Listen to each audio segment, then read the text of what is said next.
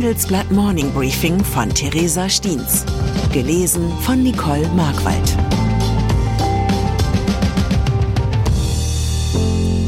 Guten Morgen allerseits. Heute ist Dienstag, der 7. November. Und das sind unsere Themen. Kampf der Hydra, was der Bund zum Bürokratieabbau plant. Kampf der Schuldenbremse, das neue Wirtschaftsprogramm der SPD. Kampf der Peace. Polens Regierung klebt an der Macht.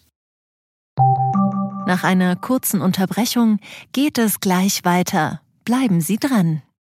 Ich bin Dr. Robin John, Allgemeinarzt in Schönebeck. Das ist 15 Kilometer von Magdeburg entfernt und trotzdem zu weit, um hier Nachwuchs zu finden. Immer mehr Praxen im Salzlandkreis bleiben unbesetzt und Patienten haben lange Wege und noch längere Wartezeiten. Das muss sich ändern.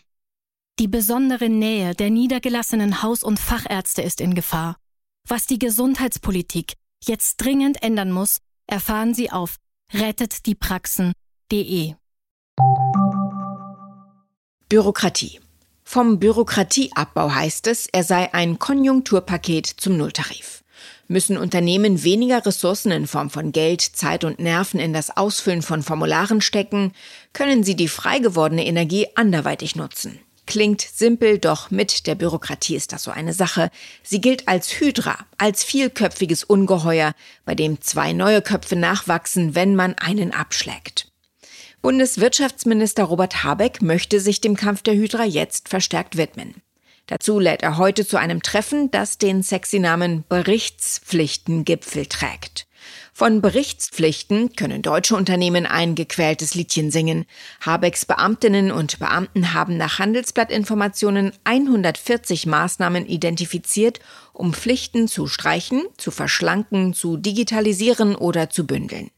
Zu den geplanten Erleichterungen zählen unter anderem folgende. Rund 40.000 Geräte pro Jahr müssen künftig nicht mehr der zuständigen Behörde gemeldet werden.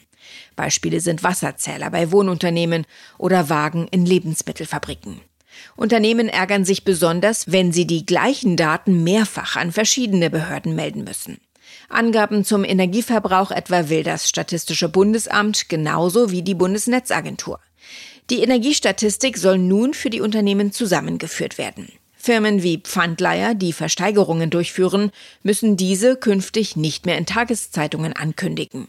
Für Unbeteiligte wie mich bedeutet der Bürokratieabbau auch das traurige Ende eines spannenden Absurditätenkabinetts. Für Unternehmen allerdings bedeuten all diese Regeln unnötige alltägliche Quälereien. Beschleunigung.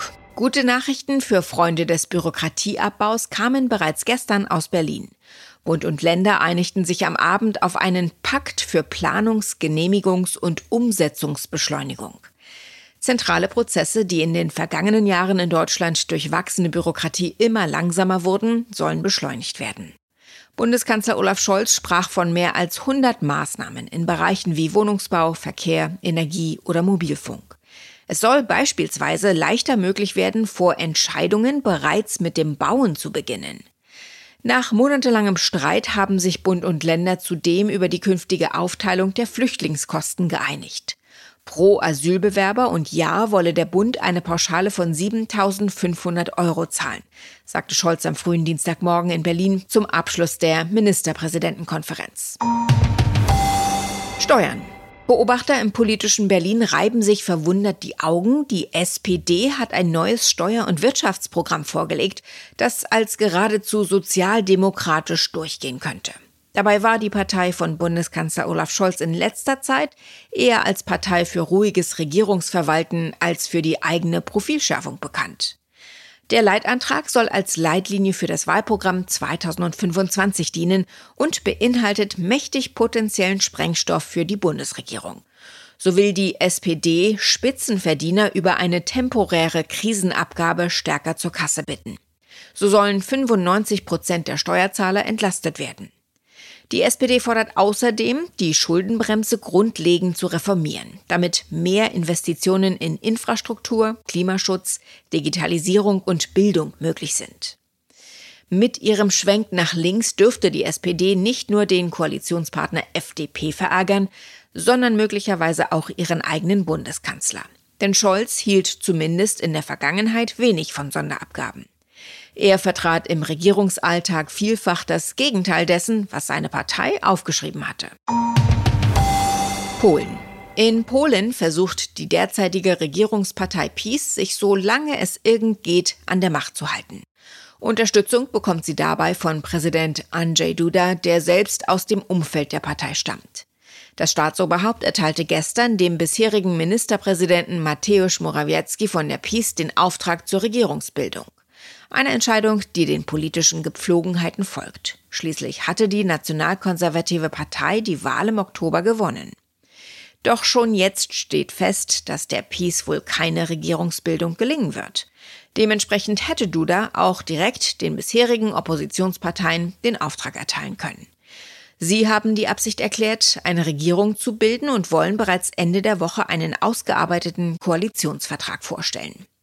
Wozu die Machtübergabe noch hinausgezögert werden könnte?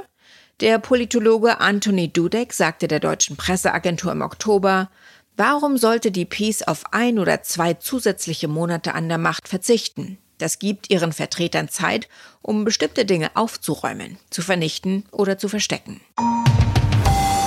Deutschlandticket. Zum Abschluss noch ein Blick auf die Mobilitätswende.